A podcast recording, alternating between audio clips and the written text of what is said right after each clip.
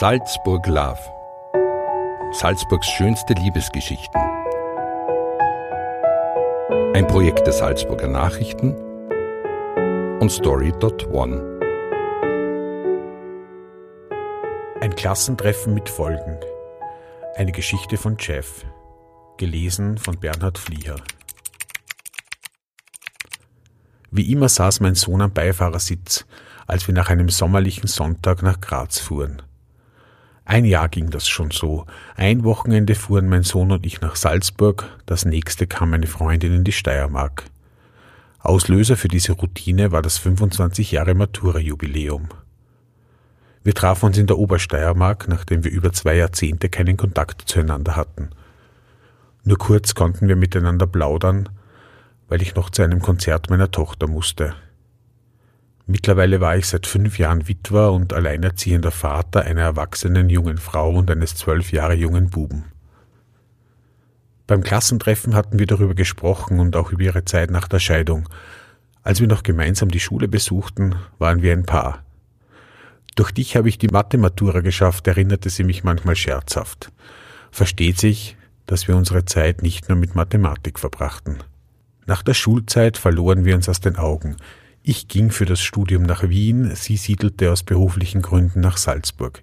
Ihr herzlicher Charme und ihre fröhliche Ausstrahlung blieben mir stets in Erinnerung und bezaubern mich nach wie vor.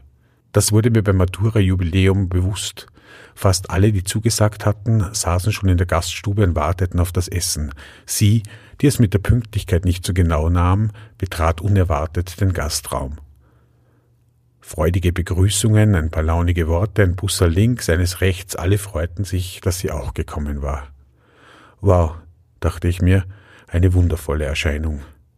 Sie hatte meine Erinnerungen kräftig aufgefrischt. Einige Tage nach diesem Treffen nahm ich mir ein Herz und schrieb ihr ein paar Zeilen. Wochen vergingen, als endlich eine Antwort kam. Aber dann erhöhte sich die Frequenz unserer Kommunikation, als ob wir zwei Jahrzehnte des Stillstandes wie einen Nebel vor uns wegwischten, telefonierten wir immer öfter und immer länger miteinander. Die Sehnsucht nach einem Treffen nahm stetig zu. Ich organisierte mir ein freies Wochenende und fuhr nach Salzburg. Das läutete den Beginn unserer Wochenendbeziehung ein, bis mein Sohn ein Jahr später, während der sonntäglichen Heimfahrt, meinte, er könne sich gut vorstellen, in Salzburg zu leben. Diese überraschende Aussage löste eine organisatorische Dynamik aus. Mein Sohn, der sich in der Schule mehr Sport wünschte, ergatterte den letzten freien Platz in einer Salzburger Sportmittelschule.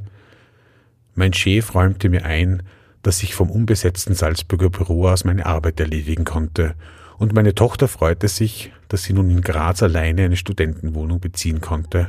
Das war vor etwas mehr als vier Jahren, Salzburg hat mich durch die Liebe zu einer wunderbaren Steirerin zu sich geholt und mich glücklich gemacht.